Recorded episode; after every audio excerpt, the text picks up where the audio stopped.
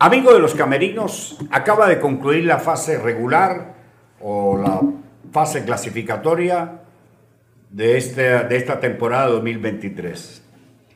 La dirigencia de Carabobo acaba de darle una enseñanza a los de estudiantes de Mérida.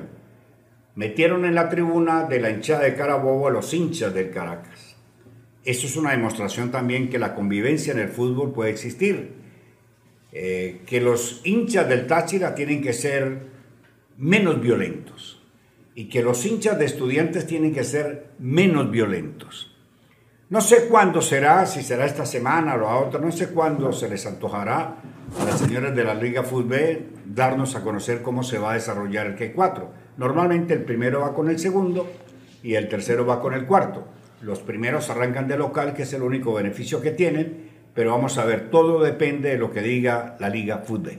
Jairo Adolfo, eh, como usted venía diciendo, a lo mejor pueden aplicar una doble C, también se estila y quedaría eh, de la siguiente manera, de ser la doble C, ¿no? Por supuesto, de acuerdo a cómo clasificaron, sería Táchira con Caracas y Academia con Portugués. Puede ser puede ser si aplican esto doble C. Ahora, la jornada 30 acaba de culminar, acaba de empatar el Caracas Fútbol Club con el Carabobo, Caracas de visitante, 1 a 1, lo que hace el pase del Caracas Fútbol Club, quedando de cuarto en la tabla. ¿Cómo quedó esta jornada? Hermanos Colmenares cayó ante Zamora 2 por 0, Mineros y Angostura Jugaron el día viernes, Angostura le ganó 2 por 1 a Mineros, La Guaira y Monagas quedaron empatados a dos goles, Rayo Zuliano le ganó a Academia de Puerto Cabello, lo que hizo que clasificara porque Estudiantes de Mérida cayó ante el Deportivo Táchira, la UCB le ganó a Metropolitanos y como ya les venía diciendo, acaban de empatar estos últimos dos. La reunión de la Liga Fútbol de la Comisión de Justicia van a analizar y van a estudiar los actos que se presentaron durante el partido eh, Estudiantes Deportivo Táchira. Eh, lo van a estudiar. Lo que pasa es que ya estudiantes lo que le haga no les importa nada. Por fortuna, ningún hincha de Táchira llevaba la camisa aurinegra y Táchira está salvado de cualquier suspensión.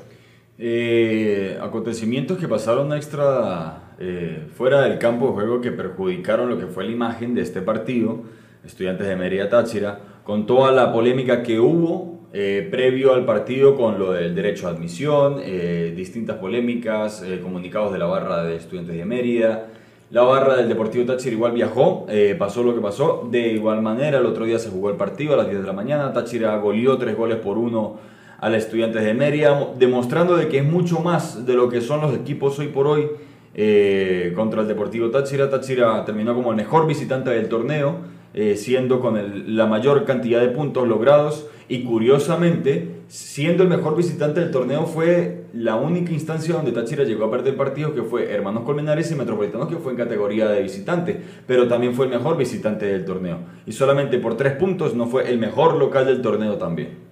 Así es, eh, y bueno, antes de entrar al análisis de, de, lo que fue este compromiso, que Táchira lo ganó con, con mucha autoridad, a pesar de que por ahí por algunos minutos quizás hubo alguna relajación, ganó bien, 3 a 1 de visitante.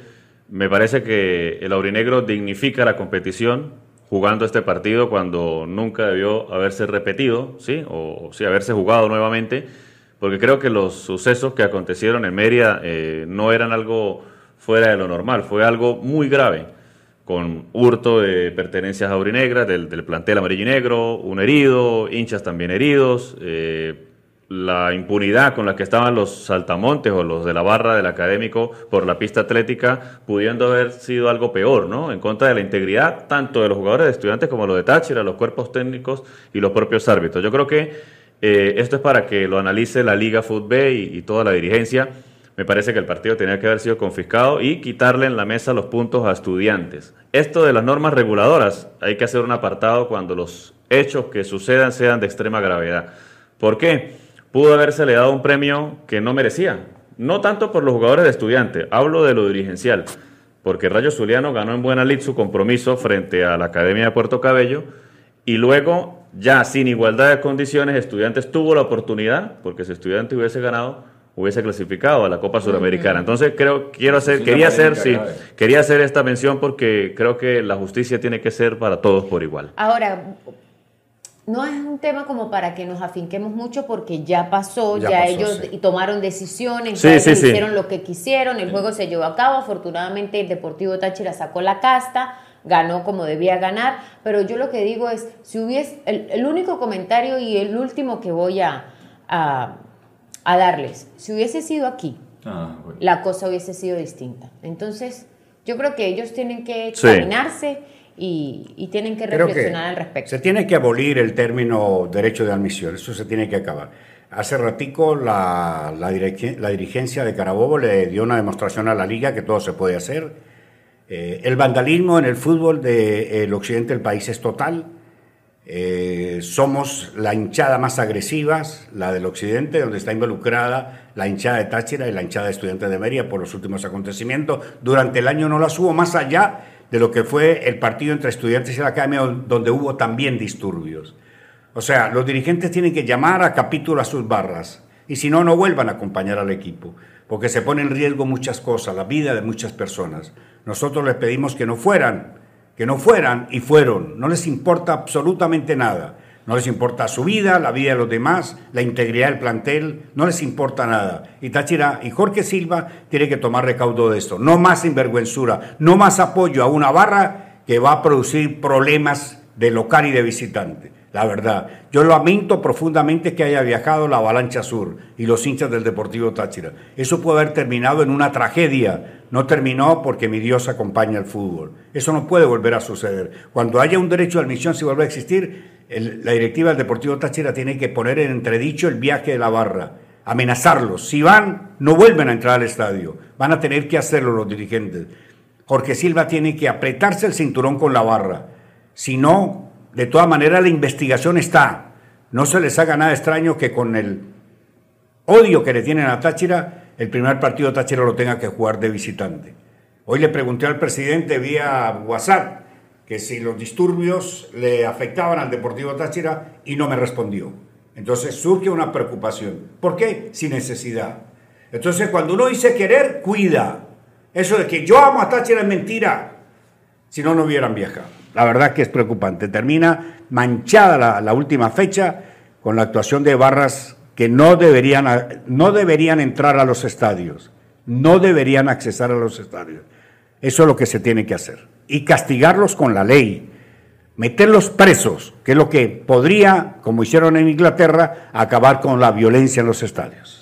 Un juego, Jairo Adolfo, que se llevó a cabo a puerta cerrada, como ya ustedes lo sabían, el día de hoy, estaba pautado para el día de ayer, en el que se vieron, eh, se vio un Deportivo Táchira por momentos no relajado, sino tranquilo, con posesión de balón, sin esforzarse mucho para cuidarse también, porque viene lo que tanto han esperado y por lo que tanto han trabajado. Entonces, de destacar también el gol de Esli, de destacar el gol de Teto, el gol de Coba y la cohesión de equipo que hubo el día de hoy, la despedida de la Pulga Gómez en un escenario, aunque él lo alabó, un escenario no muy positivo para la despedida de un jugador de fútbol.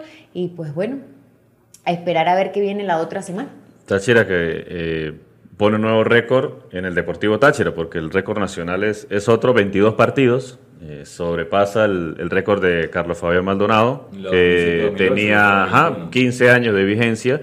Y sigue la racha, pues, o sea, puede seguirla, puede extender el cuadro amarillo y negro cuando, cuando inicie el cuadrangular. Tiene la segunda vuelta más perfecta del Deportivo Táchira en toda la historia del equipo. 23 puntos logró. Sí, es que es un, es un buen grupo, porque uno a veces eh, cuando el equipo comenzó la temporada había algún sobresalto o alguna crítica porque era normal, el equipo se estaba conformando apenas y uno podía señalar, ¿no? Creo que hay que mejorar aquí, hay que mejorar allá, desde un punto de vista lógicamente distinto quizás al del cuerpo técnico que es el que trabaja el día a día. Pero en este momento uno ya ve eh, lo cohesionado, ¿no? Que está el plantel, un grupo humano muy importante y, y, que no y que y objetivos Exacto, que tiene objetivos, claros. Claros, o sea, voy a ser primero, fueron primero.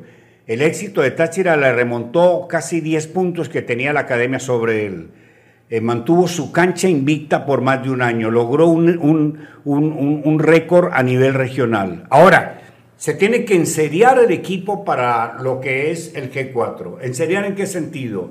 En que el equipo debe, desde luego, como lo va a hacer bajo las órdenes del técnico, asumir los 15 de descanso para trabajar en aspectos que se notaron mucho en el partido frente a estudiantes. Los centros arriba le hicieron tanto daño a Táchira que incluso Estudiantes de Mérida logró descontar a través de la pelota aérea, teniendo a Motis, a Pipo y a Pablo Camacho que se consideran buenos rechazadores aéreos. Ahí falló el Deportivo Táchira y en un partido en el G4 con equipos que lo van a atacar mejor es peligroso no mejorar esta parte. Hay una cosa que hay que acotar y es de que Táchira más allá del invicto que tuvo, de todo el invicto durante la fase regular de local, eh, solo dos derrotas y, creo que es la primera vez que veo personalmente al Deportivo Táchira que en toda una fase regular o casi un año completo de fútbol no recibió un gol de cabeza. Y eso es una estadística. Táchira en todo el torneo no recibió un gol de cabeza y no recibió... Lo vino a recibir hoy. Sí, en la última. En la última fecha lo vino a recibir para, para reconocer eso. E, eso hay que trabajarlo.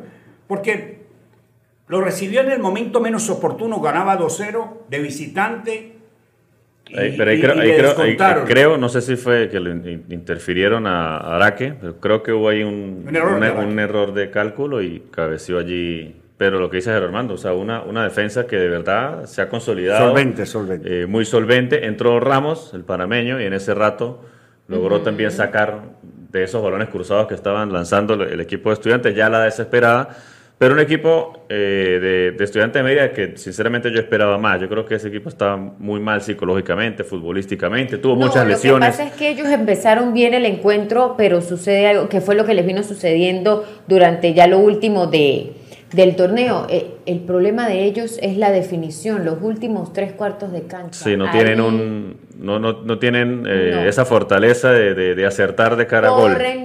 hacen, pero no tienen, no tienen. No, no es un plantel. Eh, estudiantes de Mérida, estudiantes de Mérida no era un plantel para ir a pelear un torneo, la verdad. Táchira a media máquina, pues Táchira jugó a media pa máquina. Táchira fue displicente hoy. Sí, después del Cuando quiso acelerar, aceleró. Cuando quiso ganar, ganó. Si acelera, le hace siete. Fue mucho más Táchira. Y estábamos viendo el partido de Carabobo y Caracas y comentábamos que ninguno de estos equipos está para ganarle a Táchira. Se caían a pedazos en el segundo tiempo los de Caracas y los de Carabobo. Creo que una de las grandes virtudes de Táchira es su preparador físico, Franco. Sí, Franco Cadile. Lo tiene al equipo volando y ante eso no hay nada que valga, salvo arbitrajes irregulares como el de hoy, que le negaron un penal clarísimo a Carabobo. que antes, de, antes, del que sancionaron, sí, sí, antes del segundo penal. Pero bueno, terminó una ronda con una actuación especial del Deportivo Táchira que lo coloca como firme candidato a ser el campeón. Vamos a ver qué pasa. Recordarles que el día miércoles estaremos haciendo la previa de lo que será el juego de la selección frente a Brasil. Y bueno, esperar esta fecha fija. Esperar la fecha fija. Nos vamos, muchísimas gracias. Hasta otra oportunidad.